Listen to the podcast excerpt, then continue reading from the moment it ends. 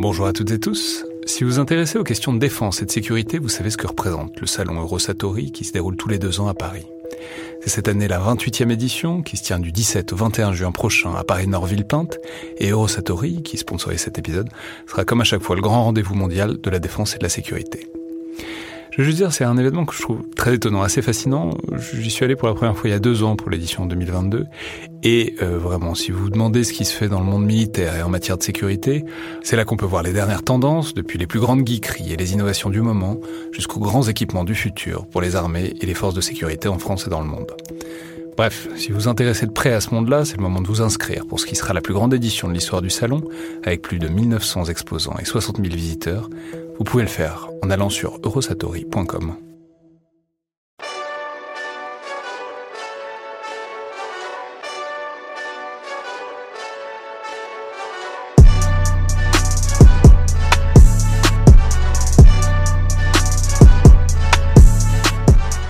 Bonjour à toutes et tous et bienvenue dans le Collimateur, le podcast de l'Institut de recherche stratégique de l'école militaire, l'IRSEM, consacré aux questions de défense et aux conflits armés.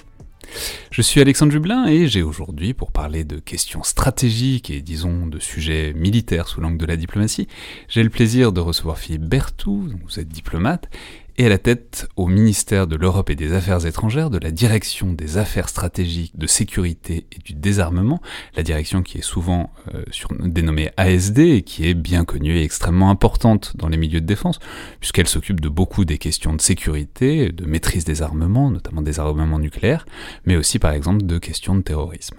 Donc bonjour, merci beaucoup d'être là et bienvenue dans le collimateur. Bonjour Alexandre Jublin, merci de me recevoir. Alors, je, vais tout de suite préciser d'abord que vous nous faites euh, le, plaisir de, venir dans l'émission pour parler de tout ça, mais bien que votre poste soit très central et tout à fait fascinant, vous vous exprimez ici à titre personnel, c'est-à-dire que vous êtes ici pour discuter de toutes ces questions et nous permettre de pénétrer un peu dans la manière dont tout ça se passe dans le processus diplomatique. Mais vous n'êtes évidemment pas là pour exprimer la position officielle du Quai d'Orsay et encore moins de la France sur, tel ou tel sujet des affaires du monde. Et d'ailleurs, c'est tant mieux puisque euh, c'est la condition, euh, évidemment, pour qu'on puisse avoir un échange un peu libre euh, sur tout ça. Alors, j'ai commencé à le dire, mais ce qui est particulièrement intéressant avec votre présence, c'est qu'elle peut nous permettre d'aborder des sujets dont on parle souvent dans le podcast, comme la dissuasion nucléaire ou, le terrorisme, mais en décalant un peu le regard et en arrêtant seulement de, le voir comme une question militaire et de capacité, et de les envisager au sein d'un ensemble plus large, c'est-à-dire d'États qui se fréquentent et qui essayent euh, à la fois de se réguler mutuellement et de concilier leurs intérêts, ce qui est euh, le propre de la diplomatie. Mais d'abord, j'ai donc euh, décrit un peu à la hache le propos de votre direction, donc la direction des affaires stratégiques de sécurité et du désarmement, mais je vais peut-être vous laisser le formuler. Qu'est-ce que c'est que donc, cette direction, ce département ASD C'est-à-dire quel est son propos et son unité, et euh, jusqu'où est-ce que cette direction étend son regard? Merci beaucoup, et merci de me donner l'occasion effectivement de présenter euh, l'actualité avec un angle diplomatique sur, sur ces sujets stratégiques. Euh, la direction des affaires stratégiques de sécurité du désarmement, la direction ASD, c'est comme ça qu'on va l'appeler, je pense, pour la suite de l'émission, on gagnera du temps, euh, est une direction qui a été euh, montée ou créée peu après la, dernière guerre mondiale, qui a évolué dans, dans ses formes, mais qui aujourd'hui s'est stabilisée au sein de la direction des affaires politiques du ministère de l'Europe et des Affaires étrangères. Elle compte 70 euh, personnes environ, et d'ailleurs elle est paritaire, et c'est quelque chose que je voulais souligner, qui est important. Euh, et elle accomplit un, ses missions dans un champ qui est effectivement très large. Vous avez cité un certain nombre de, de, compétences, euh, je vous en ajouter, euh, puisque la direction suit toutes les questions relatives aux, opérations, positionnement français au sein de l'Alliance Atlantique, les tout ce qui concerne la PSDC, donc euh, politique euh, euh, étrangère européenne de, sécurité commune, de défense, tout ce qui est cybersécurité, non-prolifération, nucléaire, chimique, biologique, contrôle des armements et négociation de, de, désarmement, défense antimissile, spatiale, euh, voilà, terrorisme euh, et, d'autres sujets. Donc le champ est, très très large. 70, ça peut paraître beaucoup, mais en fait c'est peu par rapport aux, problématiques que nous avons à, traiter. J'ajoute aussi que nous avons euh, trois ambassadeurs thématiques qui sont rattachés à la direction sur le terrorisme, sur la criminalité euh, et les drogues et sur les, mines, et que nous avons un centre d'archives et de documentation qui est important aussi parce qu'il a manipulé beaucoup de, document sensible. et il a à gérer aussi toutes les habilitations, parce que nous sommes une direction, je pense la direction du Quai d'Orsay, qui a le plus à manipuler d'informations classifiées. Et c'est une des spécificités et une des, un des intérêts évidemment, mais aussi une des contraintes pour nous, spécialement en temps de Covid. Ouais, mais alors ce qui est intéressant, c'est qu'on on sait on ne sait pas d'ailleurs, mais en fait c'est assez intuitif que, le Quai d'Orsay est assez largement organisé en direction régionale, c'est-à-dire en, en pôle, quoi, en département qui se spécialise dans telle ou telle euh, ère géopolitique. Donc vous, on a bien compris que c'était des sujets très transversaux qui pouvaient concerner à peu près n'importe quelle partie du globe euh, sous les angles qui vous intéressent. Donc comment ça fonctionne euh, cette coopération, ce travail, puisque évidemment vous, vous, vous occupez de menaces transversales, mais vous travaillez pas sur des concepts, vous travaillez avec des pays et sur des sujets, euh, sur des, sujets précis. Donc comment est-ce que vous articulez, disons, le, conceptuel, les menaces transversales et les, euh, disons, les directions régionales euh, Le fait que nous soyons au sein de la direction politique du, du, Quai d'Orsay, avec les autres directions thématiques, comme par exemple la direction des Nations Unies ou la direction de coopération et de défense, nous met en fait en contact naturel avec les, directions géographiques et effectivement nous avons une interaction qui est constante euh, avec elles dès qu'on a une crise pays. On, est évidemment obligé de se rapprocher de la direction géographique et donc à articuler euh, nos, réflexions stratégiques avec la relation bilatérale dans toutes ces, dans toutes ces composantes. Mais comment ça se passe? Enfin, prenons un truc. Enfin, si demain la Corée du Nord fait un test de missile balistique, comme c'est euh, c'est-à-dire un missile qui pourrait projeter une arme nucléaire, comme c'est quelque chose, c'est le genre de gestes amicaux qu'ils font de, de, temps en temps. Euh, qui est-ce qui prendrait la main sur quelque chose comme ça? C'est-à-dire, est-ce que est, ce qu'il y a des sujets qui sont votre, euh, pas précarés, mais les trucs dont vous, sur lesquels vous avez directement la main, ou est-ce que tout ça c'est toujours partagé, c'est toujours des, des, des initiatives, enfin, c'est toujours des, disons des, des réflexions partagées avec les directions régionales? En fait, tout dépend de la, de la composante euh, stratégique dans la, dans la problématique. Si elle est dominante, et là, sur la Corée du Nord, vu l'état de notre relation bilatérale, c'est évident qu'elle est majeure, sinon totale. Notre relation bilatérale avec la Corée du Nord est pas bonne Limitée. Euh, et donc, dans, dans ce cas-là, évidemment, c'est nous qui prenons la main. Euh, très largement. Mais pour, pour des sujets où, il faut articuler le bilatéral et, euh, les affaires stratégiques, ben, par exemple, euh, je ne sais pas moi, notre relation stratégique avec l'Inde ou avec le Pakistan, évidemment, dans ce cas-là, on fait ça à, quatre mains. D'accord. Mais alors, on, voit et on a compris avec votre description que vous êtes un peu pas les spécialistes du militaire, enfin si, donc quand même dans une certaine mesure au sein, au sein du ministère de l'Europe et des Affaires étrangères. La question c'est comment est-ce que ça se fait Comment est-ce qu'on devient euh, C'est-à-dire au sein d'un parcours de diplomate, comment on se spécialise sur ces affaires euh, militaires? Ce que je veux dire, vous êtes diplomate, mais vous n'êtes pas militaire vous-même. Euh, donc comment est-ce qu'on arrive à ces postes quand même très spécialisés? C'est-à-dire est-ce que c'est une orientation de carrière dès le début ou est-ce que c'est un moment, un intérêt qui peut arriver à un moment de la carrière parce que ça croise d'autres de vos spécialités et ensuite peut-être repartir sur d'autres sujets? C'est une affaire de goût, c'est une affaire de circonstances, euh, parfois un peu les deux. Euh, dans le, euh, bon, tous les diplomates, dans leur formation initiale, ont évidemment une composante stratégique, sécuritaire, militaire, etc. Ça fait partie du, parcours et de ce qui est demandé à un diplomate. On ne peut pas être diplomate sans avoir un minimum de culture stratégique. Donc ça, c'est la première évidence. Ensuite, euh, on peut avoir au gré de, de ces affectations euh, des occasions d'être en contact avec le monde, militaire. Quand on est euh, en ambassade, au sein d'une chancellerie politique, on a de nombreuses interactions avec la mission militaire, etc. Donc ça, c'est aussi une façon de se former sur le tas euh, en construisant son, expérience diplomatique, son parcours. On peut le faire aussi à travers des, formations, euh, comme l'IHEDN, euh, au sein de la direction ASD. Donc l'IHEDN, rappelons que c'est l'Institut des hautes études en défense nationale, qui, on en avait parlé euh, notamment avec le général Destremo il n'y a, pas très longtemps, mais euh, qui reçoit aussi des diplomates, c'est-à-dire des hauts fonctionnaires, notamment pour les sensibiliser aux questions de défense, pour leur faire acquérir une compétence spécifique, disons. Quoi. Absolument. Et donc nous avons, euh, bah, je voulais par exemple vous donner l'exemple de la formation contre-prolifération, qui est une formation pour les, jeunes diplomates qui rejoignent ASD, mais aussi d'autres fonctionnaires d'autres ministères, et qui donne à, ces, jeunes recrues une, un bagage sur tout ce qui concerne la prolifération nucléaire principalement, mais aussi chimique, biologique, et qui leur organise des visites de terrain, ce qui est toujours extrêmement instructif. Et, nous, nous, dès que nous avons l'occasion de faire des visites de sites, des visites de terrain en liaison avec nos collègues du ministère des Armées, c'est quelque chose qui est extrêmement appréciable parce que quand on est dans la négociation qui est parfois un petit peu abstraite, c'est très précieux euh, de voir euh, les enjeux euh, opérationnels qu'il y a derrière. Donc ça, c'est quelque chose auquel nous, tenons beaucoup. alors c'est plus compliqué à faire actuellement avec la, avec la Covid, mais nous le faisons régulièrement. De même que nous accueillons aussi au sein de la direction ASD, mais aussi ailleurs, mais principalement sa direction ASD, des, des, collègues du ministère des Armées, et que nous avons des diplomates aussi qui partent au sein du ministère des Armées ou ailleurs euh, compléter leur, leur, euh, leur, parcours diplomatique. Et tout ça fait en, euh, au fond que les diplomates qui sont passés par ASD ont acquis une compétence, une expertise extrêmement unique et qui ensuite est très valorisée dans leur suite, leur parcours de carrière. Et donc on se retrouve... C'est-à-dire ils peuvent passer par ASD à un moment et ensuite repartir sur leur aire géographique s'ils en ont une et avec, avec en quelque sorte le bonus question stratégique. oui. Oui, et en fait, c'est quelque chose que nous, nous, cultivons énormément et que nous encourageons.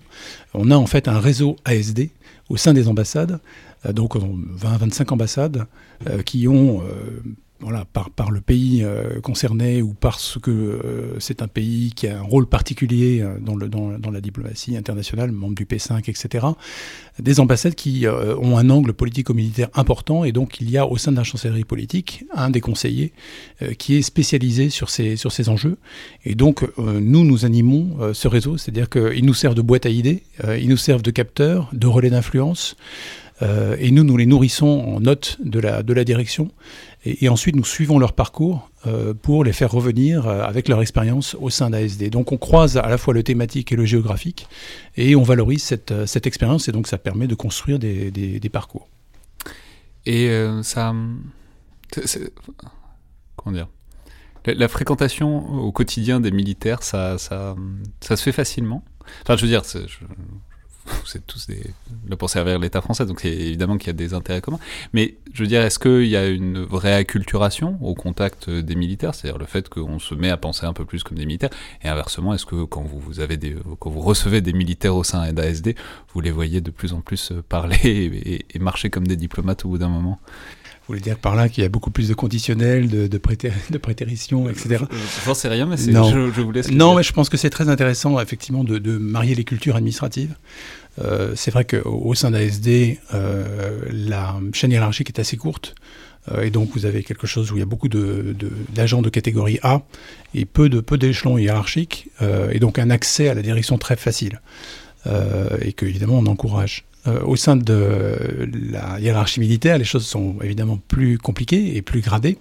Euh, et donc, euh, les procédures sont différentes, etc. Donc, je pense que c'est intéressant dans les deux cas hein, d'avoir cette acculturation croisée et puis cet enrichissement. Bon, évidemment, on va parler des sujets de fond, parce qu'évidemment, il, manque pas, mais bon, j'y pense D'abord, vous en avez un peu parlé, mais aussi parce qu'un des gros sujets de fond dont il va falloir parler, c'est de la conférence de réexamen du traité de non-prolifération des armes nucléaires, le, TNP, et que euh, cette conférence devait se tenir l'an dernier, a été décalée euh, d'un an à cause de la crise euh, du Covid. Mais donc, pour rester une dernière seconde sur le processus, et puis puisque vous, y avez fait rapidement référence, ça ressemble à quoi de faire de la diplomatie en temps de, de, de Covid? C'est-à-dire, une grosse partie de votre travail, c'est quand même de voir des gens, de discuter, d'échanger informellement, de recueillir de l'information avec euh, des homologues étrangers. Euh, ça se fait bien par Zoom, ce genre de choses? C'est évidemment euh, beaucoup plus compliqué. D'abord, c'est plus compliqué de faire de l'interagence entre guillemets franco-français ou franco-française. nous avons des, des, réunions quai défense qui associe donc notre, la, direction ASD et notre point d'entrée au ministère des, Armées, qui est la DGRIS. Euh, et donc nous le faisons toutes les, toutes les semaines euh, en temps de Covid. Malheureusement, nous avons dû le faire sur ligne sécurisée, sans se voir, etc. Donc c'est évidemment plus compliqué. Mais c'est ça, parce que si on se remet quelques mois en arrière, on a tous réappris extrêmement rapidement à fonctionner enfin le plus vite possible, quoi, euh, mais par Zoom ou par euh, tout et n'importe quoi. J'imagine bien que quand il s'agit de non-prolifération ou de, enfin, de, nucléaire, de tout ce qui est stratégique, on peut pas du tout le faire comme ça. Donc euh, vous avez dû, enfin j'imagine que ça a dû prendre plus longtemps, quoi, pour se réorganiser. D'abord, la priorité numéro un, c'est évidemment la santé des agents, la santé des familles. donc ça, c'est c'est évidemment la, première chose à préserver, c'est aussi une condition de notre résilience euh, professionnelle aussi. Euh, deuxièmement, le, fait de, passer en télétravail, effectivement, nous met face aux limites du télétravail dans notre secteur, euh, puisque, comme je le disais un peu auparavant, nous avons à, travailler sur beaucoup d'informations qui sont classifiées. et nous avons des réseaux euh, qui sont dédiés à ce type d'informations, qui sont à demeure au ministère des Affaires étrangères. Donc nous sommes obligés d'avoir des rotations et les agents doivent passer. on ne peut pas mettre des lignes sécurisées chez tous les agents. Quoi. On a un système de voilà de, des systèmes qui ont des degrés de classification euh, différents, euh, mais pour accéder vraiment voilà à l'information la, la, plus sensible dont on a besoin pour travailler, nous ne pouvons pas ne pas revenir. ok. Mais oui, mais alors comment dire? Comment est-ce que parce que c'est bon c'est presque le cliché du diplomate mais le, le, diplomate voit des gens quoi il parle euh, tout le temps et puis c'est aussi une sociabilité c'est aussi euh, des, des, manières enfin il n'y a pas que dans les réunions officielles c'est-à-dire c'est l'idée qu'il y a un milieu qui échange des informations en permanence et qui est un peu en symbiose euh, et qui échange de l'information et comment est-ce que bah, alors avec les étrangers par exemple comment est-ce que vous faites? Surtout quand en plus on peut pas voyager quoi. Enfin il y a eu quand même plusieurs. Maintenant ça s'est un peu allégé, mais il y a eu plusieurs mois où c'était pas possible du tout de voyager. Mais on se réinvente. Euh, on se réinvente, on passe davantage de coups de fil. Euh, on essaie de faire des visioconférences, euh, on trie et on va à l'essentiel sur les, on est le plus efficace possible et on ajuste en fait le tir euh, en fonction aussi du niveau de classification, c'est-à-dire qu'on fait des réunions euh, sur des sur des systèmes peu protégés parce que voilà souvent le plus petit dénominateur commun lorsqu'on organise des, des visioconférences à plusieurs, c'est la non sécurisation. Et puis lorsque c'est vraiment donc là il faut rien, il faut parler de rien quoi, enfin, ou de rien de trop important quoi. Il faut parler de process, il faut parler voilà, mais euh, dès qu'on rentre sur des sujets compliqué et sensible, euh, effectivement, euh, on est obligé de, botter en touche et de trouver d'autres manières de le faire. Alors dans ce cas-là, on, fait appel à des réseaux plus classifiés. Donc, euh, par exemple, quand on a des sujets qui relèvent de l'Alliance Atlantique euh, à, discuter. Ben, on fait des réunions euh, avec des systèmes au ministère, à Ballard, avec des systèmes plus protégés, etc. Donc c'est plus compliqué, c'est clair, on, on, perd en efficacité, on perd en qualité aussi de, de, de, de partage de l'information, il y a plus de rugosité, on est plus sur le premier degré, on perd beaucoup de temps à expliquer aussi. Euh, et dans les méthodes de travail aussi, en interne, c'est pour obtenir un résultat équivalent à celui qu'on aurait eu en période pré-Covid, il faut dépenser beaucoup plus d'efforts. Donc il y a beaucoup plus de granularité, c'est plus, plus lourd euh, à manier. Euh, et c'est plus compliqué aussi parce que beaucoup d'échéances ont été transformées, reportées. Euh, et, le TNP que vous citiez euh, tout à l'heure en, est une, illustration. Euh, c'est une conférence qui devait se, tenir en avril dernier et qui est reportée, si tout va bien, au, mois d'août. mais avec beaucoup beaucoup d'incertitudes. Mais alors même, mais puisque vous parlez de l'Alliance Atlantique, on sait que même dans les, dans les grandes réunions internationales au sein des alliances, on avait parlé notamment avec Olivier Schmitt il y a longtemps, on sait qu'il y a aussi plein d'enjeux de pouvoir assez fascinants, qui sont euh, qui s'assoit où, qui euh, tient la parole, qui distribue la parole, qui définit le programme euh, des choses dont on va discuter, qui sont des micro-enjeux de pouvoir, mais qui influent réellement sur la manière dont on fait de la diplomatie. comment ça se transpose en, en, visioconférence, ce genre de choses, c'est-à-dire ce genre de process qui en font partie de la diplomatie, mais qui, évidemment, on repart un peu à zéro, j'imagine? C'est vrai qu'on perd beaucoup en théâtralité. Euh, et en même temps, ça peut simplifier aussi Est-ce qu'il y a quelqu'un qui a le bouton mute sur euh, la, visioconférence ah, au sein de l'Alliance Atlantique? C'est le secrétariat qui organise. voilà. Mais, mais non, donc effectivement, il y a une sorte d'écrasement de, des hiérarchies implicites que, qui sont parfois voilà, créées par, par l'historique de telle ou telle organisation. Donc ça met tout à plat. Euh, c'est un peu un égalisateur par, le bas, d'une certaine manière, et, c'est dommage. Euh, et donc, nous, en tant que diplomates, euh, on attend qu'une chose, c'est de pouvoir recommencer à travailler correctement, parce que entre temps, la situation internationale ne cesse de se dégrader, et le monde qu'on va retrouver, c'est pas le monde pré-Covid, ce sera un autre monde qui sera plus dur, encore plus dur, et qui nous donnera d'autant plus de, matière à, à travailler pour la suite. Everybody say God is a good man.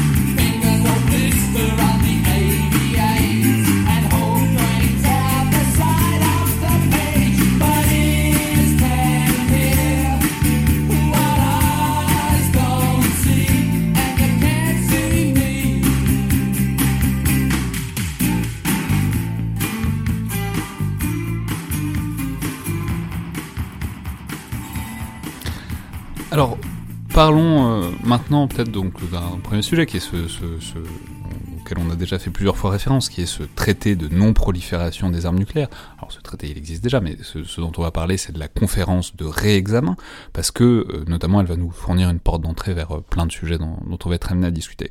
Je, vais juste redonner deux trois éléments de contexte que vous affinerez évidemment, mais donc le traité de non-prolifération des armes nucléaires, c'est un traité qui a maintenant 50 ans, qui est arrivé à la fin de la décennie 1960, quand quand on commençait à avoir en fait vraiment beaucoup de pays qui, avaient l'arme nucléaire, euh, tous les principaux en fait, pour essayer de, réguler un peu le mouvement. Alors il y a plusieurs angles à ce traité, il y a tout un plan, euh, tout un pan sur euh, l'utilisation civile du nucléaire notamment, mais l'essentiel c'est quand même à la fois l'idée de la non-prolifération, c'est-à-dire de fermer le club des puissances nucléaires à ceux qui l'avaient déjà à ce moment-là, qui sont aussi les membres du Conseil de sécurité de l'ONU, euh, ce qui a été globalement réussi à quelques exceptions près et euh, un objectif qui a été plus ou moins actif selon les périodes de désarmement, c'est-à-dire de, réduire les arsenaux nucléaires euh, des grandes puissances. Alors, il y a évidemment plein d'autres éléments qu'il va falloir compléter, parce que ça se comprend dans une architecture mondiale de traités, notamment entre la Russie et les États-Unis. Mais dites-nous peut-être déjà où ça en est, ce que c'est, c'est-à-dire qu'est-ce que c'est que cette conférence de réexamen, sont les objectifs, qu'est-ce qu'on cherche vraiment à faire, et bon, peut-être quelles sont les, perspectives pour cette conférence qui devrait, avec du retard, mais se tenir finalement euh, à l'été 2021 peut-être.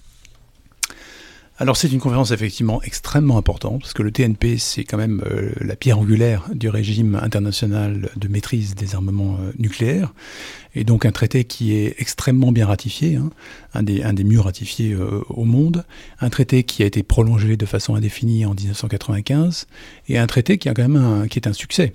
Euh, vous mentionnez le, club des, États nucléaires.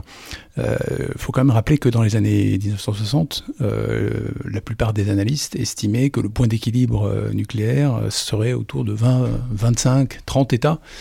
Euh, et donc le, le, le, TNP, le contrat qui est passé entre le, les États dotés et les États non dotés, a permis de, de contenir euh, très largement euh, ces, ces, ces, chiffres, même si effectivement il y a des, des crises de prolifération, l'Iran, la Corée du Nord, dont, dont, dont, on a parlé ou dont on reparlera.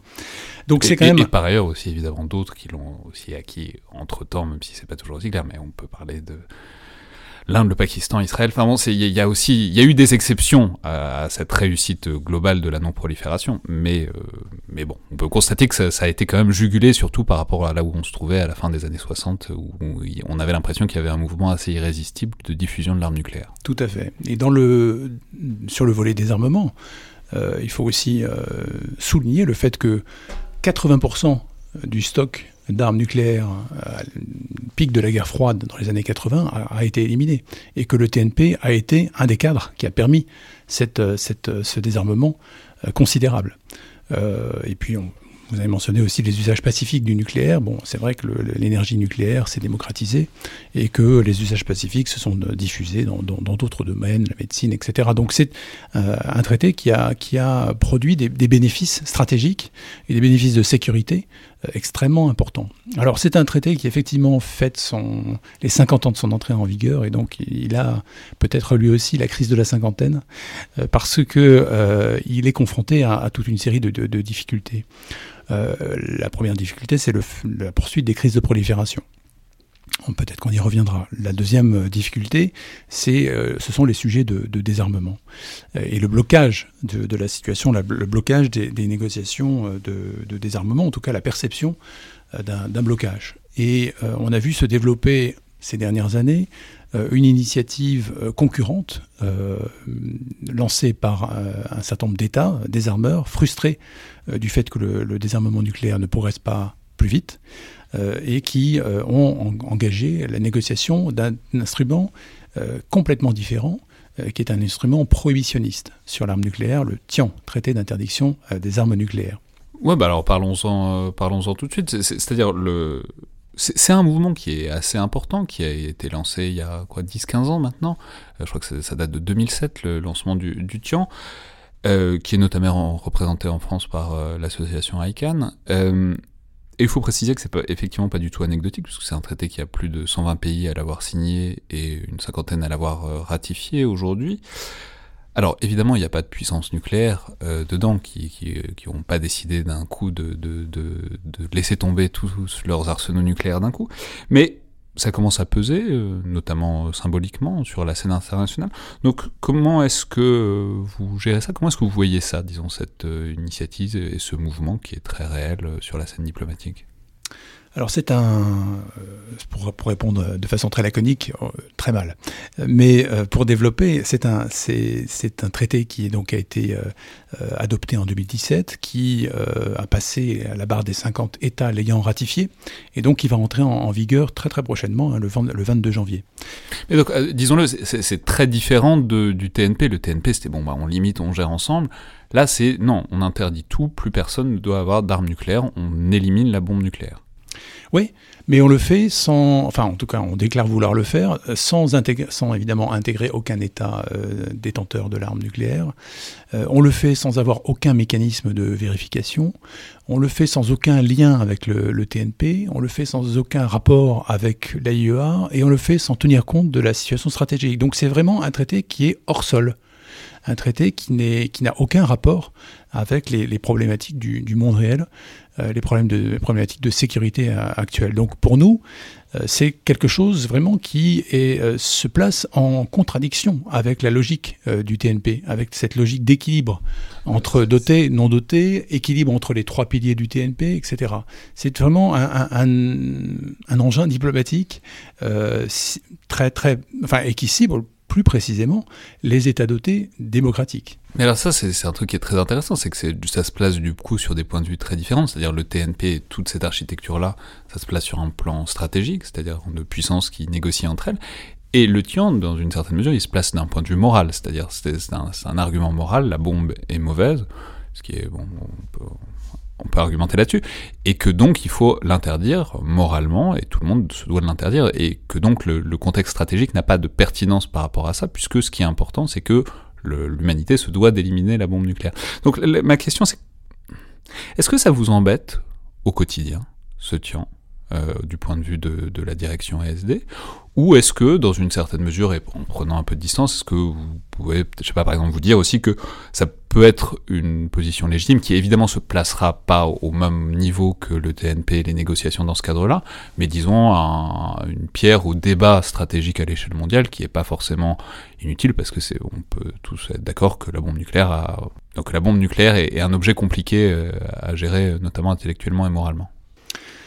C'est un, c'est un traité qui nous pose problème en, ce sens qu'il affaiblit le TNP. Euh, et qu'il est concurrent du TNP. En, lui-même, il réunira euh, les États qui l'ont signé ratifié et qui n'engageront qu'eux-mêmes. Euh, donc il n'aura pas d'effet particulier sur, sur, sur, le reste, sur le reste du monde et le reste de la situation. Mais c'est par l'effet d'entraînement, par l'effet de décrédibilisation potentielle, il, est, il est problématique. Et, j'ajoute que tous les États de l'Alliance Atlantique, très récemment, dans une déclaration, ont rejeté le, le, TIAN, ont exprimé leur opposition collective au TIAN. C'est le cas aussi du, P5, évidemment. Donc c'est, le P5, donc les, les, cinq États dotés et aussi les cinq membres permanents du Conseil de sécurité, même s'il n'y a pas de relation historique entre les, entre les deux notions. il se trouve juste que c'est les mêmes, par, le fruit du hasard. Une coïncidence. Voilà. Donc euh, ça, le, le, TIAN est, est, un objet qu'il faudra gérer pendant la, conférence d'examen du, TNP. Il faudra s'assurer, et pour nous c'est très important, que euh, cette conférence d'examen aborde l'ensemble euh, des volets du TNP.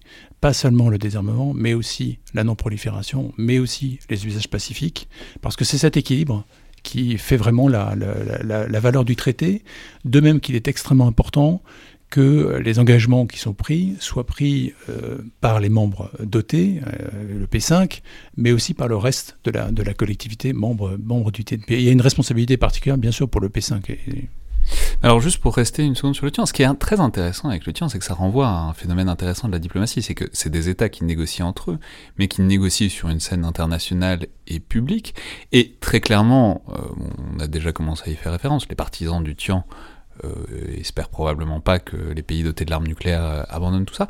Mais par contre, ce qu'ils font, et qui est très intéressant, c'est qu'ils font pression sur d'autres acteurs euh, que les pays, et notamment des acteurs privés comme des entreprises ou des banques, mais aussi des acteurs publics comme les villes. Et notamment, on peut dire que des villes comme Paris ou Washington ont signé le TIAN, donc ont adhéré au traité d'interdiction des armes nucléaires, ce qui évidemment est tout sauf neutre, puisque ce sont deux des capitales des, cinq pays euh, dotés de l'arme nucléaire.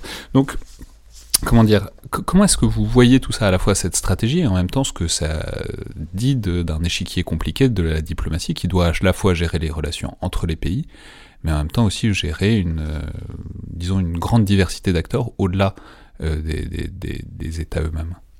Oui, je crois que la, dynamique, en tout cas le, la dynamique souhaitée, euh, rejoint un peu celle des, des conventions d'Ottawa, d'Oslo, etc. Euh, donc d'avoir une approche euh, en dehors, une négociation en dehors des cadres habituels de, négociation et une ouverture à, d'autres types d'acteurs.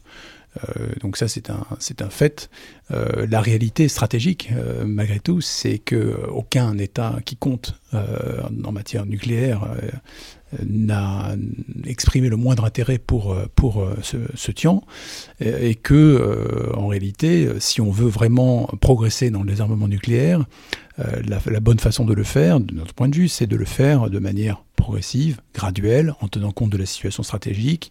Le désarmement ne peut pas se décréter. Euh, il, il, est la résultante d'une situation politique, militaire, euh, d'un équilibre des forces et d'une confiance euh, qui se, se, noue notamment dans le cadre du TNP, mais aussi évidemment par les, relations bilatérales. Donc nous, nous avons mis en avant, et c'est d'ailleurs ce que le président de la République lui-même a exposé hein, dans, son récent et son dernier discours à devant l'école militaire, il y a presque un an, euh, où il a répondu sur les arguments moraux euh, et il a aussi euh, précisé quel était notre agenda du, désarmement. Il passe d'abord par le TNP, hein, et la réaffirmation du, TNP, de son importance, de ce caractère irremplaçable.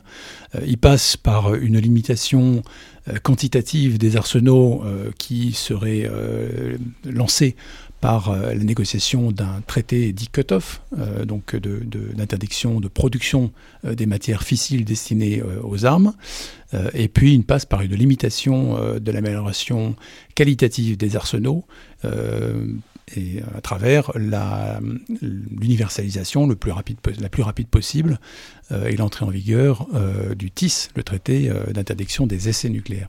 Et, il a évidemment rappelé aussi que nos propres efforts en matière de, désarmement, élimination de notre site d'expérimentation, démantèlement de nos, installations de production de matières fissiles à Pierre Latte et à Marcoule, euh, réduction évidemment d'une de, nos composantes et réduction aussi du nombre d'armes euh, depuis l'époque de la guerre froide, etc. Enfin, je ne reviens pas dans, le détail sur, ce que nous avons fait, euh, mais voilà, à la fois en termes de restructuration de notre arsenal, euh, de doctrine, de transparence sur notre doctrine, qui est aussi un facteur de stabilité extrêmement important.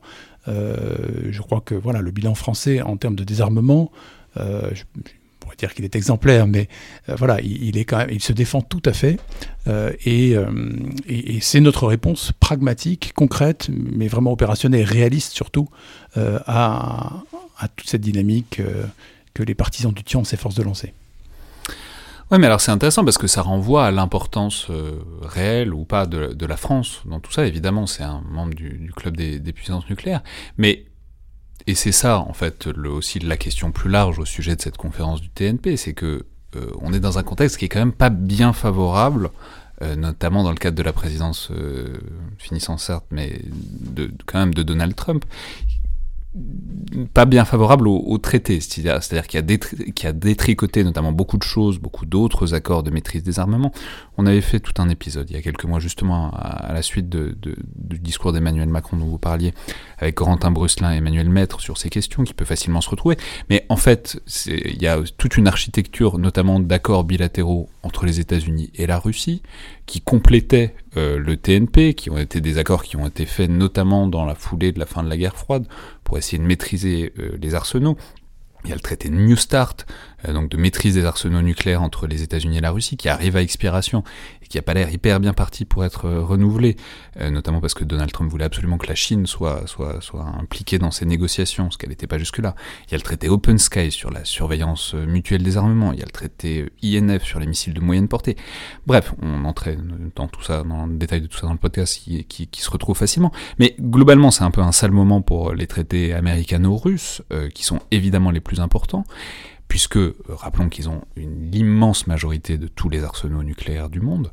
Donc, comment est-ce que, déjà, on gère ce contexte bilatéral dans, lequel la France n'est pas, donc sur, sur lequel elle a forcément un levier limité et comment est-ce qu'on essaye de s'en extraire, étant euh, bien entendu que tout ce qui n'implique pas ces deux géants euh, du point de vue du désarmement euh, va se, heurter à des limites assez rapides et assez franches? Euh, je veux dire que l'ensemble des traités que vous avez mentionnés, même si vous avez précisé que certains sont russo-américains, sont e-, extrêmement importants pour nous. Euh, donc nous les suivons euh, de près. C'est vrai que l'architecture de, de l'arms control, de la maîtrise des armements, ces dernières années, c'est délité, mais ça remonte pas à, la présidence Trump. En réalité, ça remonte à, George W. Bush, qui en, en 2002 décide la sortie des Américains du traité ABM, donc défense antimissile au motif qu'il euh, posait des, limites jugées excessives euh, au développement de leur propre défense euh, antimissile. il y a eu le traité sur les forces conventionnelles en Europe, le traité FCE, alors qui datait de 1990 les Russes en sont euh, sortis. Alors c'était un traité qui était un petit peu obsolète, puisqu'il il, datait de la guerre froide, il n'avait pas pu être réactualisé, mais il avait le mérite de poser un certain nombre de limites sur les concentrations, sur les niveaux de, des armes conventionnelles. Et puis par ailleurs, les traités ne sont pas que des traités, c'est aussi des gestes à chaque fois. Sortir d'un traité, c'est un geste, euh, conclure un traité, c'est aussi un geste. Ce sont des enceintes de concertation aussi, des enceintes d'échange, des, des clubs qui permettent aussi euh, de désamorcer, de faire de la déconfliction, de se prévenir, de créer de la confiance euh, et d'avoir des systèmes ou des, de vérification euh, voilà, robustes. Donc ça, c'est ce traité FCE. Bon, les Russes euh, l'ont rendu définitivement caduque, c'est dommage. et il nous manque actuellement. Et puis après, il y a eu le traité FNI que vous avez mentionné sur les forces nucléaires intermédiaires. Donc ça, c'est un traité. Le FCE, c'était un traité entre l'OTAN et les forces du, les pays du parc de Varsovie. Le traité FNI, c'est un traité russo-américain euh, sur euh, les missiles balistiques et de croisière d'une portée entre 500 et 5500 euh, kilomètres, et les Américains en sont sortis en, accusant les Russes de l'avoir violé. Donc il n'y a plus de traité actuellement sur ce type de, vecteur utilisable pour du conventionnel ou du nucléaire, et qui est utilisable sur la zone européenne et qui avait été mis en place à la suite de la crise des euromissiles. Euh, et puis il y a le traité ciel ouvert aussi que vous avez mentionné, donc qui est un traité d'observation euh, qui permet aux États d'observer les territoires des uns et des autres, de, Vancouver à Vladivostok, euh, qui est négocié dans le cadre du, de, de, de l'OSCE. Ce traité, les Américains en sont sortis là, enfin, en, expliquant qu'ils avaient d'autres méthodes d'observation satellitaire et aussi que la Russie ne mettait trop d'obstacles à l'observation de certaines zones, notamment de Kaliningrad. Euh, nous avons regretté cette sortie du, traité, mais évidemment, il y a une possibilité que la Russie en, embraye. Donc ça fait quand même quatre grands euh, instruments euh, qui sont tombés ou qui menacent de, tomber en, l'espace de, peu d'années. Alors que nous reste-t-il? Il nous reste le traité New Start, qui est quand même un traité extrêmement important. il reste peu de temps pour le prolonger, vous l'avez dit. il, va expirer le 5 février. Et donc la, la fenêtre euh, d'opportunité pour l'administration Biden pour le prolonger de 5 ans, et c'est d'ailleurs l'engagement du candidat Biden, euh, est très courte. Euh, mais c'est un traité extrêmement important parce que, encore une fois, l'arsenal russe, les arsenaux russes et américains, c'est 80% des arsenaux mondiaux. 90% même. Alors, alors, rappelons que c'est toujours compliqué de compter, mais on peut compter en termes de tête nucléaire, mais globalement, les États-Unis et la Russie sont autour de 5-6 000, quoi. Et ensuite, euh, France, Chine, euh, Grande-Bretagne, c'est entre 200 et 300. Donc c'est, on est vraiment très très loin. Le, problème, si on, mesure ça en termes de quantité, le problème, il est vraiment américano-russe. C'est pas évident qu'il faille le mesurer en termes de quantité uniquement d'ailleurs, mais en termes de quantité d'armement, c'est vraiment entre les Américains et les Russes. Et ça, c'est le traité New Start qui le gère. Et là, s'il n'y a plus de traité New Start, bah alors ça ne veut pas forcément dire que les arsenaux vont réaugmenter, en tout cas ça veut dire que rien ne s'y opposera. Non, et c'est donc c'est pour, pour cela que nous euh, et nos partenaires européens, nous, nous engageons à la fois les Américains et, les Russes de prolonger ce, traité parce qu'il a une, il, apporte une sécurité extrêmement importante et il aura un effet important aussi pour la conférence d'examen du, du, TNP. Mais on mesure la difficulté que c'est, c'est-à-dire c'est pas une tenaille mais si enfin vous, êtes pris entre deux blocs qui ont l'air en tout cas pour l'instant qui sont immobiles pour des raisons politiques propres de part et d'autre et qui menacent enfin pas qui menacent mais en tout cas qui, qui ont entre leurs mains disons toute l'architecture du désarmement dans le monde quoi. Donc c'est enfin comme ça, c'est pas un peu frustrant quoi euh, non, c'est quelque chose qui, qui, ne date pas d'hier, hein, de toute façon. Donc, euh, non, non, je crois que c'est un état de fait, il n'y a pas de, jugement à, porter. Euh, ce, qui est, ce qui est vraiment préoccupant, moi je suis relativement optimiste sur le, sur le New Start, et j'espère ne pas être démenti par les faits entre-temps. Mais ce qui est préoccupant, c'est le, le, sujet FNI. Euh, parce que FNI, rappelons, c'est les missiles à moyenne portée. Donc, c'est des, des, missiles qui sont vraiment, euh, qui, qui, qui, pour notre continent européen, pour la sécurité des Européens, euh, s'ils venaient de nouveau à se, à se redévelopper, développer, à être déployés, euh, serait extrêmément problématique pour notre sécurité. Donc nous avons un intérêt collectif, nous, Européens, à nous emparer du sujet, à y réfléchir, à réfléchir aux, paramètres d'un éventuel nouvel instrument, euh, et, à nous engager dans cette discussion euh, avec les Américains, avec les Russes, euh, pour être acteurs et pas seulement spectateurs de, ce débat stratégique. Et d'ailleurs, c'est ce que le président de la République nous a enjoint de faire. Mais alors pour continuer là-dessus, puisque vous y avez fait référence, donc on sait que la donne, bah on ne sait pas d'ailleurs dans quelle mesure, mais la donne risque de changer avec l'arrivée d'une présidence Biden. Alors je précise qu'on enregistre ça, cette émission le 6 janvier, donc s'il y a des évolutions majeures dans les jours qui viennent, on ne peut évidemment pas les anticiper. Mais d'une manière générale, comment est-ce que vous réussissez ou pas à sonder et donc à anticiper les intentions d'une nouvelle administration américaine, étant entendu que euh, cette administration, les, disons les hommes de Biden, les hommes et les femmes de Biden, ne peuvent pas, ni légalement ni techniquement, commencer à négocier, ni avec vous, ne peuvent pas prendre en main ces choses-là tant que la transition n'est pas faite. Donc comment est-ce que vous, vous réussissez à anticiper, à sonder ou pas euh, ce qui serait une nouvelle administration américaine? Alors l'administration Biden, effectivement, est, contrainte, euh, d'abord pour des raisons juridiques, parce qu'elle ne veut pas engager euh, avec des partenaires euh, étrangers tant que la passation de pouvoir n'est pas faite. Euh, instruite par, euh, par les précédents. On peut rappeler que c'est complètement illégal euh, du point de vue américain de faire ça, de négocier. Une administration entrante ne peut pas négocier avec d'autres pays. C'est quasiment de la trahison et c'est d'ailleurs ce qui avait posé problème au moment de la transition Trump et qui avait notamment fait condamner le général Michael Flynn. Donc c'est vraiment c'est vraiment très très fort. C'est vraiment dur et en plus ça a été réaffirmé récemment donc on mesure bien que l'administration Biden va probablement pas jouer avec ça. Tout à fait. Deuxième, euh, deuxième facteur, c'est que l'administration euh, Trump n'a pas donné les, clés euh, et donc a, freiné au maximum le, transfert d'informations, la montée en puissance de, la, future administration. troisième élément, c'est que l'administration Biden n'est pas encore constituée. Et alors même si effectivement on, va, voit revenir des têtes connues qui viennent de l'administration Obama, toutes les nominations vont quand même prendre un, petit peu de temps à être mises en place. Donc nous allons manquer d'interlocuteurs encore un, petit moment euh, dans les échelons opérationnels euh, au département d'État et au, département de la, défense. Donc voilà, les choses prendront un petit peu de, temps à se mettre en place. Euh, alors on, scrute évidemment très précisément toutes les déclarations, les fils Twitter des uns et des autres. notre ambassade à Washington suit ça de, de, très très près, nous informe. Euh, et puis voilà, entre alliés, entre Européens, on, partage un peu les, informations.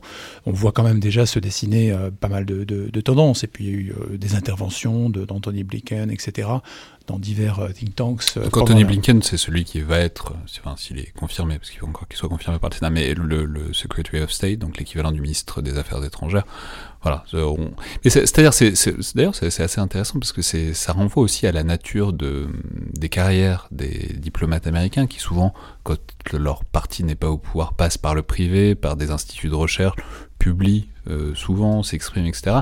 C'est que on a quand même en quelque sorte un corpus de ce qu'ils ont l'air de penser ou de leur position, disons, sur les dernières décennies, qui permet peut-être d'anticiper un peu tant qu'ils sont pas aux manettes, ça? Oui, tout à fait, tout à fait. Donc euh, les uns et les autres relisent les publications euh, faites euh, pendant, pendant la, période où ils étaient dans, divers think tanks, etc. Mais bon, avec tout ça, on a quand même une bonne masse d'informations qui nous permettent de voir quand même des, un certain nombre de, tendances. Euh, et une des grandes tendances, et on s'en réjouit, hein, c'est, ça va être la réaffirmation de l'importance du lien transatlantique. Un, réengagement de l'administration américaine dans, dans l'Alliance atlantique euh, enfin, une ouverture aussi euh, à une coopération euh, avec l'Union européenne. Bien sûr, il y aura des choses qui vont, qui vont rester identiques. Je pense que par exemple la position sur la Chine, même si elle sera exprimée de façon différente et avec d'autres méthodes diplomatiques, relève d'un consensus bipartisan euh, et d'une tendance, d'une tendance certainement longue. La demande américaine que les Européens prennent une plus grande part de, du fardeau de leur propre sécurité, là aussi restera, restera là. Donc voilà, il y a, y a, des tendances qui, qui, vont se poursuivre. Et puis l'Amérique que, qui, voilà, post-Trump est très différente aussi de l'Amérique d'Obama qu'on a connue. C'est un pays qui est quand même euh, euh, divisé, clivé, euh, où, où, les choses sont certainement plus compliquées à, en interne. Mais, mais c'est fascinant parce que ça renvoie aussi à la nature de la diplomatie et de toute l'administration du système américain. C'est-à-dire, euh, bon, il y, y, a aussi évidemment des fonctionnaires qui sont là euh, sur le long terme, mais il n'y a pas cette haute fonction publique, ce corps de, de diplomates qui est là sur plusieurs décennies. Donc c'est, et en même temps, il y a aussi forcément une inertie de la diplomatie américaine. Donc c'est un peu comme si on, enfin, c'est un gros paquebot dont on change tout l'équipage et le cap euh, en plein milieu. Enfin voilà, faut, faut réussir à anticiper à quelle vitesse il va changer de direction ou pas. Quoi. Oui, et puis euh, tout dépend aussi bien sûr du Congrès. Euh, donc là aujourd'hui, euh, à l'heure où nous nous parlons, nous attendons les, derniers résultats pour le dernier siège en, Géorgie. mais donc voilà, si le président n'a pas le soutien du Congrès, ses marges de manœuvre seront réduites. Alors du coup, qu'est-ce que vous faites? Est-ce que vous faites des scénarios, des éventails? Est-ce que vous avez, je sais pas, des scripts? S'il se passe ça, ça, ça et ça, on peut anticiper ça Ou est-ce que vous vous dites, bon, de toute façon, on verra bien Même pour les Américains, la politique américaine est imprévisible, donc euh, voyons ce qui se passe. Ah, bah, bien sûr qu'on se, livre à des exercices de prospective, euh, et parfois on a des surprises dystopiques, mais non, non, bien, sûr qu'on essaie d'imaginer les, différents scénarios, euh, mais la réalité est toujours plus surprenante que, nos projections. I try, but I just don't get high with you? I wish there was a treaty we could sign. I do not care who takes this bloody hill. I'm angry and I'm tired all the time. I wish there was a treaty. I wish there was a treaty between your love and mine. While they're dancing in the street, it's Jubilee. We sold ourselves for love, but now we're free. I'm so sorry for that ghost I made you be. Only one of us was real, and that was me. Alors, maintenant, donc, on a déjà largement parlé du, pôle et de l'angle du désarmement et de ses aporides, de ses, blocages. Il faut parler d'un autre des pôles, des très grands pôles que vous avez à gérer, qui est celui de la non-prolifération, pour lequel il y a, disons, de, manière presque patrimoniale, de deux très gros dossiers que sont euh, l'Iran et euh, la Corée du Nord, dont d'ailleurs Donald Trump s'est saisi sans forcément énormément de succès euh, au fil du temps. Euh, alors comment, commençons peut-être par l'Iran, notamment parce que euh, le, pays a annoncé il y a quelques jours qu'il reprenait l'enrichissement d'uranium à hauteur de 20%, ce qui est nettement au-dessus de ce qu'il faisait avant, ça restait dans la limite des 5% auparavant, c'est encore évidemment bien en deçà de ce qu'il faudrait faire pour produire une bombe, pour produire une arme nucléaire, mais ça enfreint très clairement l'accord sur le nucléaire iranien de 2015, qu'on appelle souvent le JCPOA. Alors, Comment est-ce que vous voyez ça, euh, ce geste, cette déclaration, entrons peut-être par là par l'actualité, à quelques jours, à quelques semaines euh, du départ euh, de Donald Trump des manettes de la diplomatie américaine? C'est un geste évidemment extrêmement grave et extrêmement préoccupant parce que l'enrichissement à 20% a vraiment été un des cœurs de, de négociation de la de l'accord de 2015. Hein. Moi, j'étais en fonction sous-directeur pour les affaires atomiques et donc l'adjoint du négociateur qui était le, le directeur politique de l'époque. Euh, et, on, a passé énormément de temps à discuter de cette question d'enrichissement à 20%, parce que quand vous avez, euh, quand vous êtes passé euh, d'un taux d'enrichissement de 3 à 20, vous avez fait quand même une grande partie du chemin. Les étapes suivantes, c'est l'enrichissement à 60%, puis l'enrichissement à 90%, puis la production d'uranium métal, puis la fabrication d'un engin, puis la vectorisation de l'engin. Donc, et, cette phase de, de 3 à 20, c'est vraiment là où où il faut consacrer beaucoup de temps. Euh, le reste va plus vite. Mais ils l'avaient déjà fait, les Iraniens. Donc, ils l'avaient fait, et l'un des, des intérêts et des, des, acquis du JCPOA, notre, le, plan d'action global, commun, en français, euh, ça a été justement de, de réduire ce stock d'uranium euh, enrichi à, à 20% à zéro. Euh, et, de, mettre toute une série de limites sur le nombre de centrifugeuses, sur les taux d'enrichissement, sur le type de centrifugeuse, euh, pour éviter euh, d'avoir des centrifugeuses qui produisent plus vite, et sur les sites autorisés pour, pour l'ultra-centrifugation. donc sur les sites utilisés pour, pour l'enrichissement. Et, toutes ces limites, petit à petit, euh, sont, sont, sont, tombés ou sont en train de tomber. Euh, et le facteur déclencheur, ça a été évidemment euh, la décision de l'administration Trump de se, de se retirer du JCPOA en, 2018, de réintroduire des sanctions. et les, les Iraniens ont réagi, eux aussi, en, prenant toute une série de, mesures. Donc aujourd'hui, on est... C'est ce que j'allais dire, c'est dans la mesure où les États-Unis sont les premiers à s'être retirés de l'accord et avoir réimposé des, sanctions, pourquoi est-ce que euh, les Iraniens euh, se, priveraient de réenrichir de l'uranium euh, en sens inverse? Les Iraniens sont, comme d'ailleurs les Américains, liés par une résolution du Conseil de sécurité et, par, et par cet accord. Nous, on est toujours partis à, cet accord. Donc, le fait que les Iraniens s'en détachent euh, est, extrêmement euh, problématique. Oui, mais les Américains. Enfin, ce que je veux dire, c'est que qui veuille vraiment produire une bombe ou pas, ce qui est une question à part entière. Hein, euh, d'un point de vue de pure négociation, si, on regarde ça, sortons une seconde de, notre position, évidemment. Est-ce que c'est pas précisément ça qui leur donne un levier, qui leur a donné un levier par le passé pour obtenir la levée des sanctions des États-Unis? Donc, à partir du moment où les sanctions étaient réimposées, est-ce qu'il n'aurait pas été idiot, en sens inverse, de pas réactiver ce levier dans, une certaine mesure Ce sont les sanctions américaines qui ont été réimposées, pas les sanctions internationales. Euh, y a quand même une, forte nuance. Euh, mais c'est évident, en tout cas, oui, c'est clair que l'analyse qu'on peut en faire, c'est que l'Iran se redonne des marges de négociation euh, en prévision d'une éventuelle nouvelle ouverture de négociation avec, l'administration Biden. mais du coup, les choses vont devenir quand même beaucoup plus compliquées parce qu'on a une contrainte de calendrier forte. Euh, entre euh, le, moment où l'administration Biden va rentrer en, capacité de, négocier euh, et, où l'Iran va rentrer dans une période électorale qui rendra les choses plus compliquées, il y a, peu de temps.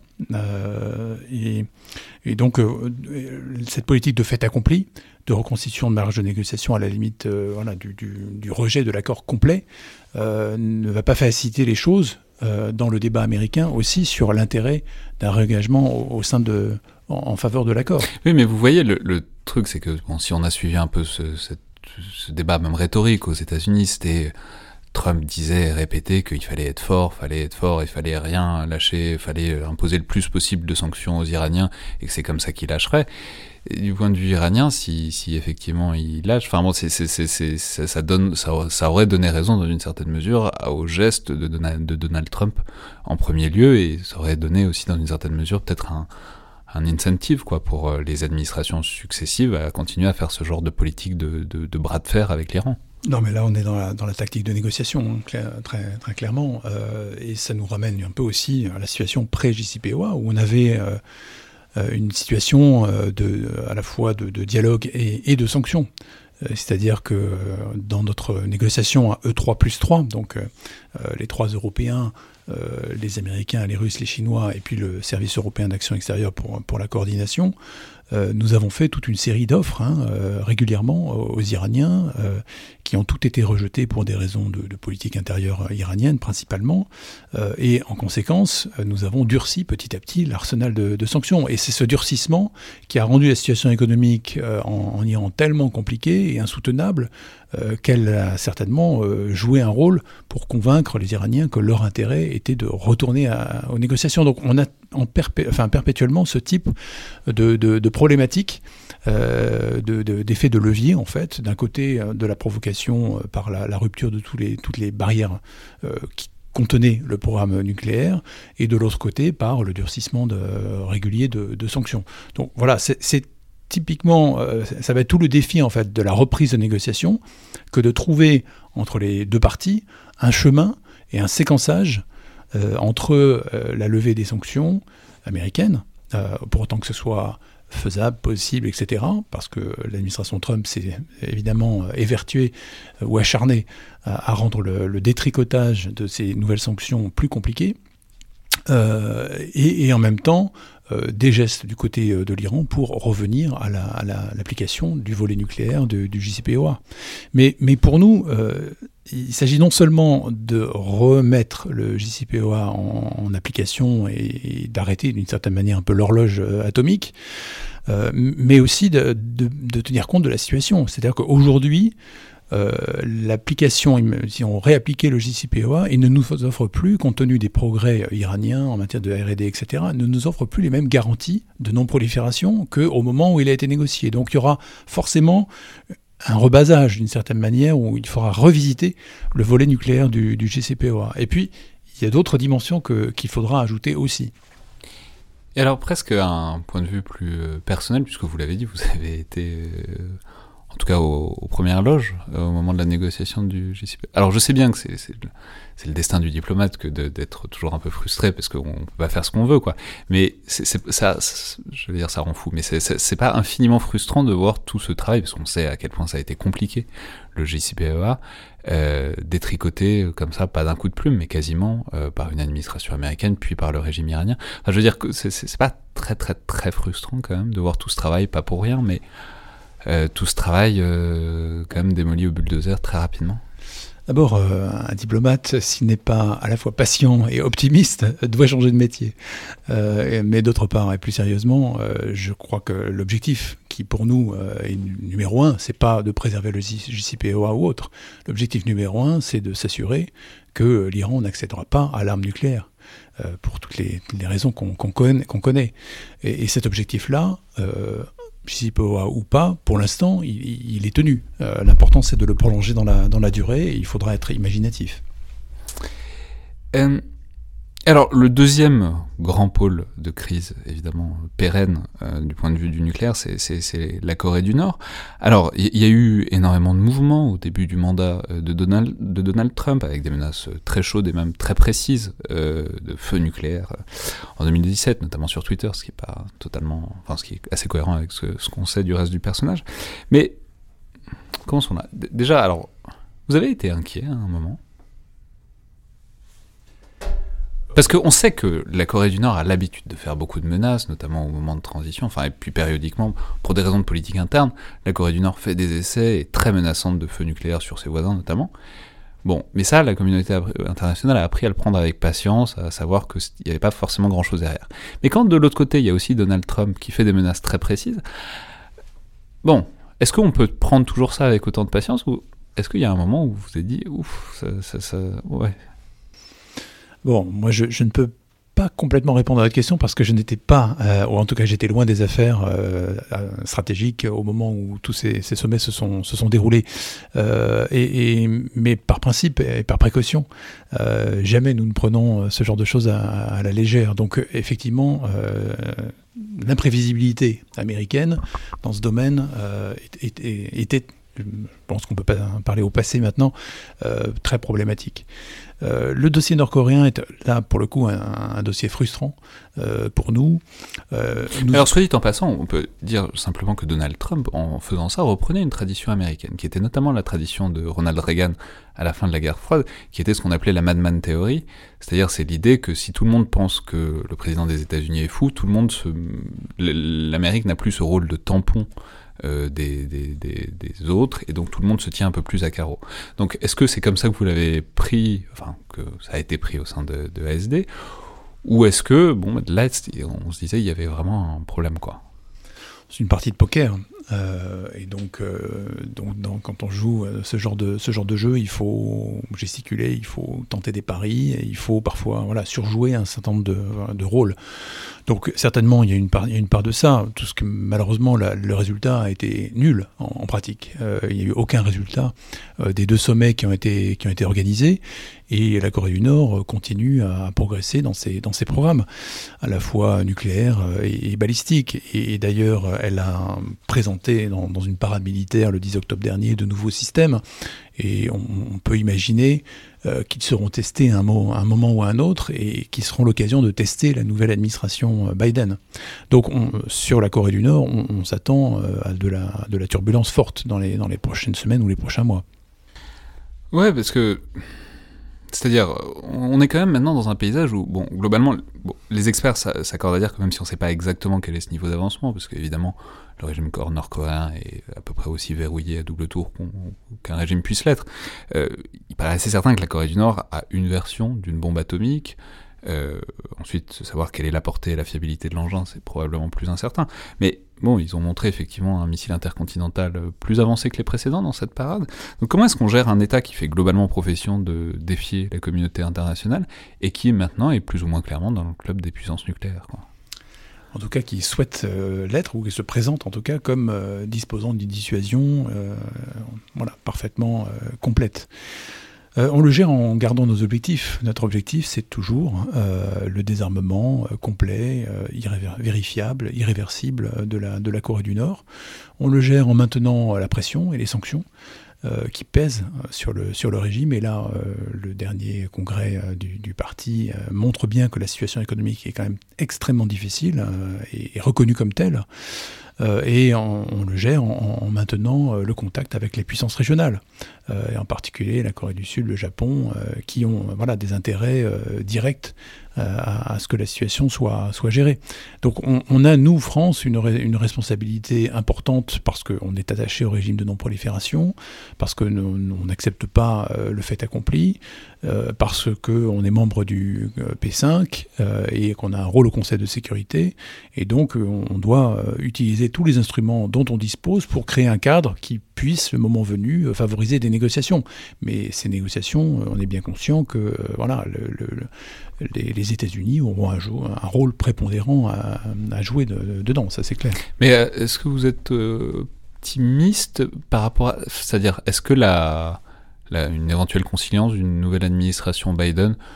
C'est-à-dire, il y a eu un moment au, début des années 2000, où la Corée du Nord s'est engagée dans un programme, pas de démantèlement, mais en tout cas de désarmement, ou en tout cas de non-armement nucléaire. Qu'est-ce que, est-ce qu'il y a quelque chose à retenir de cette phase-là? Est-ce qu'il y a des choses qui sont transposables pour essayer de ramener euh, la Corée du Nord, le régime nord-coréen, vers, euh, disons, des dispositions euh, similaires? Ou est-ce que, bon, ben, voilà, il y a tellement, c'est un nouveau, un nouveau leader qui est tout aussi instable que les précédents, mais, mais dans une phase différente de sa, son, sa pratique du pouvoir. Euh, voilà. Est-ce que, est-ce que, est-ce qu'on, est-ce qu'on a une, est-ce qu'il y a des pistes, quoi, pour euh, ramener la Corée du Nord à des dispositions un peu plus raisonnables? Question difficile, euh, à laquelle nous n'avons pas toutes les réponses. d'abord parce que la Corée du Nord est difficile à lire, bien peu ont, des informations sur euh, la façon dont les décisions se, prennent, en, particulier dans, le, domaine stratégique. D'autre part parce que la situation régionale est, compliquée et que euh, la relation euh, sino-américaine est aussi un facteur dimensionnant de, ce, jeu. et, troisièmement, une des leçons, je pense, qu'on peut retenir des précédents cycles de début de, de négociations, en tout cas, c'est que l'enjeu de la vérification est vraiment fondamental et que si nous n'avons pas des capacités euh, pour vérifier ce qui est annoncé, on négocie sur du sable. Et donc nous, nous serons extrêmement vigilants et attentifs à cette dimension-là comme nous l'avons d'ailleurs été euh, sur le dossier iranien, où vraiment pour nous, euh, la capacité de, l'AIEA à effectuer ses contrôles sur place, à disposer de mécanismes de, vérification renforcés, est euh, fondamentale dans la crédibilité de tout accord. Ouais. Bon, on, on a beaucoup parlé de nucléaire, euh, on pourrait parler de quantité de choses qui entrent aussi dans le cadre d'ASD, alors ça prendrait des mois, enfin bon, et pour cause. On pourrait faire plusieurs émissions, hein, moi je suis ouvert. bah écoutez, je, je, je, vous prendre au mot. Mais alors, euh, juste pour rester sur euh, les armements qu'on pourrait qualifier de non conventionnels, j'aimerais parler, j'aimerais dire un mot au moins des, des armes chimiques, et notamment de la question des armes chimiques, parce que la France a joué un rôle là-dedans, notamment vis-à-vis de la Syrie, qui a été le dernier grand théâtre euh, d'utilisation des, armes chimiques. On peut rappeler qu'il y a eu l'épisode fameux de la ligne rouge, énoncé par Barack Obama en, 2012, et à laquelle la France a totalement adhéré, c'est-à-dire euh, l'idée que si jamais Bachar al-Assad utilisait des armes chimiques euh, sur l'opposition syrienne, il y aurait d'énormes conséquences. Le problème, c'est qu'en 2013, il y a eu le bombardement de la Ghouta au, gaz sarin, et euh, les États-Unis et donc la France, dans la foulée, ont fait demi-tour et ont, renoncé à intervenir très directement euh, en Syrie. L'épisode s'est reproduit en 2018, mais cette fois, ça a été le déclenchement donc, de l'opération Armatan, qui a visé à détruire les, stocks d'armes chimiques syriens.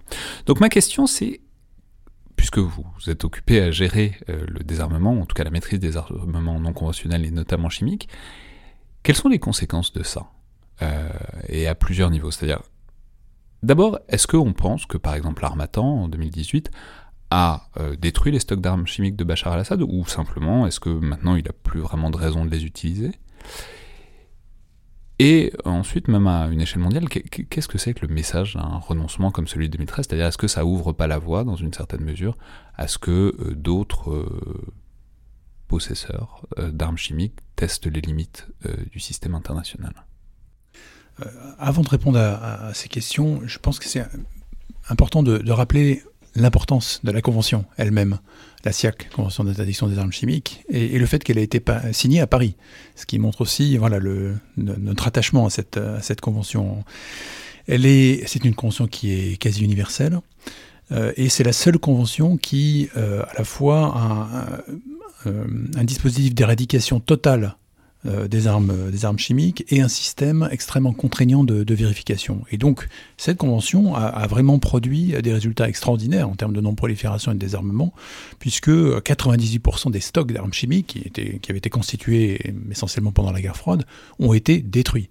Donc, c'est vraiment un, acquis euh, extraordinaire. Mais vous avez raison de le souligner. depuis cette, cet âge d'or, d'une certaine manière, on, a eu deux types euh, euh, d'accroches très sérieuses euh, à, à, la Convention. Premier type d'accroche, c'est un certain nombre d'attaques ou d'attentats qui ont été faits contre des, individus. et donc là, il y a eu cette attaque en Malaisie contre le frère ou le demi-frère du, dirigeant nord-coréen, Kim Jong-nam. Euh, ensuite, il y a eu euh, la tentative d'assassinat euh, de Sergei Skripal au Royaume-Uni en, 2018. Et puis, plus récemment, celle contre Alexei Navalny, avec l'utilisation d'armes chimiques euh, militaires de l'époque soviétique euh, nouvelle de la famille des, des, Novichok dans les deux derniers cas. Donc ça, c'est vraiment quelque chose d'extrêmement préoccupant et nous y avons réagi. C'est-à-dire, c'est l'idée que même sans parler de massacre de masse comme le cas de la Syrie, le, disons, le, chimique revient sur l'éventail d'actions, notamment clandestines, des États. Ça? Donc le tabou est levé. Euh, et ça, c'est extrêmement problématique. Et donc, ça nécessitait une réponse très très forte. Et, c'est ce que nous avons fait euh, au sein de l'Union européenne, puisque je crois que nous avons battu tous les records de vitesse d'adoption de sanctions euh, en, la matière contre les responsables politiques opérationnels de, ces opérations. Mais pour revenir au, dossier syrien. C'est-à-dire, est-ce que le tabou est pas. On peut, ouais, on peut le formuler comme ça. Est-ce que c'est pas suite à ça que le tabou a été levé à, la ligne rouge Que la Syrie a, réouvert le, le, tabou, oui, oui, tout à fait. Euh, certainement, ça, a joué. Euh, et, donc pour nous, l'affaire syrienne est extrêmement grave et nous l'avons pris euh, vraiment très très très au sérieux. Euh, il se trouve que euh, les Russes euh, et les Américains ont obtenu et négocié un, un accord avec, enfin les Russes l'ont fait et les Américains l'ont endossé, qui a conduit à l'adoption d'une résolution du Conseil de sécurité, qui a enjoint la Syrie de rejoindre la SIAC, la Convention, de déclarer tous ces stocks, de les éradiquer euh, avec, avec des mécanismes de, vérification. La difficulté, ou le problème, c'est évidemment que la Syrie a menti. Elle a menti sur sa déclaration initiale de, de ces stocks et elle a menti sur l'usage. Et donc, il a été prouvé qu'il y avait une trentaine, depuis, hein, une trentaine d'attaques imputables à, à, la Syrie. Alors, il y a eu euh, des mécanismes d'enquête sur euh, les, attaques pour établir les faits, euh, des mécanismes d'enquête pour attribuer les faits et désigner des responsables. Certains d'ailleurs de ces mécanismes ont été bloqués euh, par la Russie, hein, qui a mis son veto. Euh, et donc on a eu un mécanisme qui s'appelait le JIM, Joint Implementation Mechanism, qui a été bloqué par, la Russie. et donc ça nous a conduit nous, à réaffirmer l'importance de, la nécessité de, respecter la Convention à la suite euh, des, de, la dernière série d'attaques euh, par, par l'opération que, que, vous avez mentionnée. Nous avons aussi lancé... Donc l'opération a c'est Armatan, donc bombardement... Voilà, après, la, après l'attaque de la Douma en 2018. Et, et, donc, à cette époque aussi, on a choisi de déclassifier un certain nombre de, renseignements qui euh, justifiaient, de notre point de vue, l'attribution au régime syrien de, cette attaque.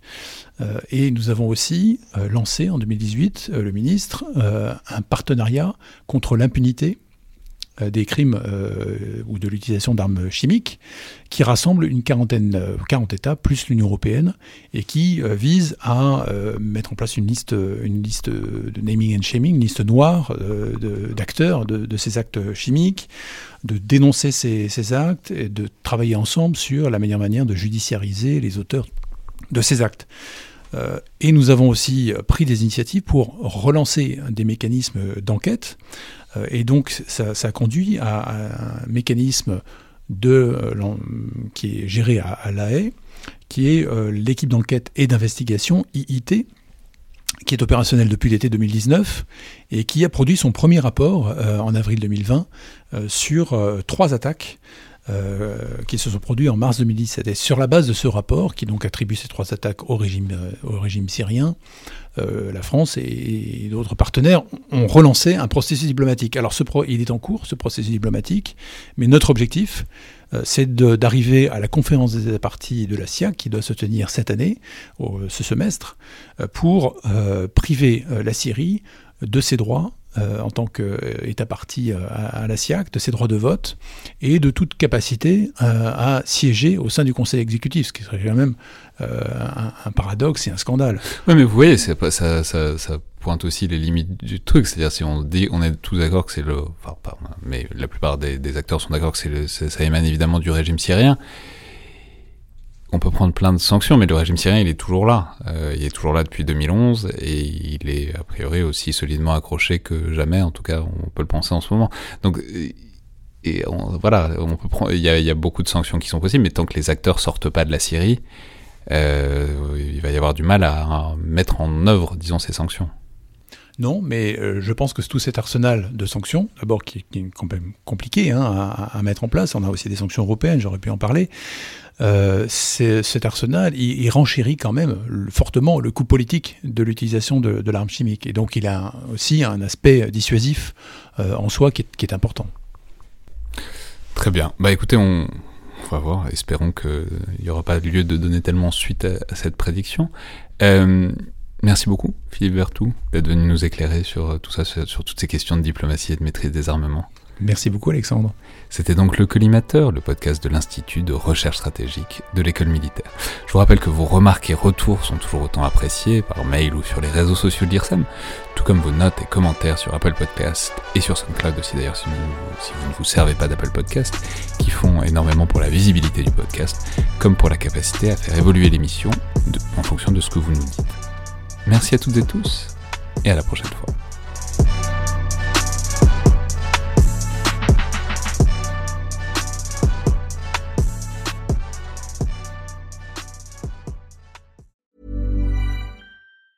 Even on a budget, quality is non-negotiable. That's why Quince is the place to score high-end essentials at 50 to 80% less than similar brands. Get your hands on buttery soft cashmere sweaters from just 60 bucks, Italian leather jackets, and so much more. And the best part about Quince, they exclusively partner with factories committed to safe, ethical, and responsible manufacturing. Elevate your style without the elevated price tag with Quince. Go to quince.com slash upgrade for free shipping and 365-day returns.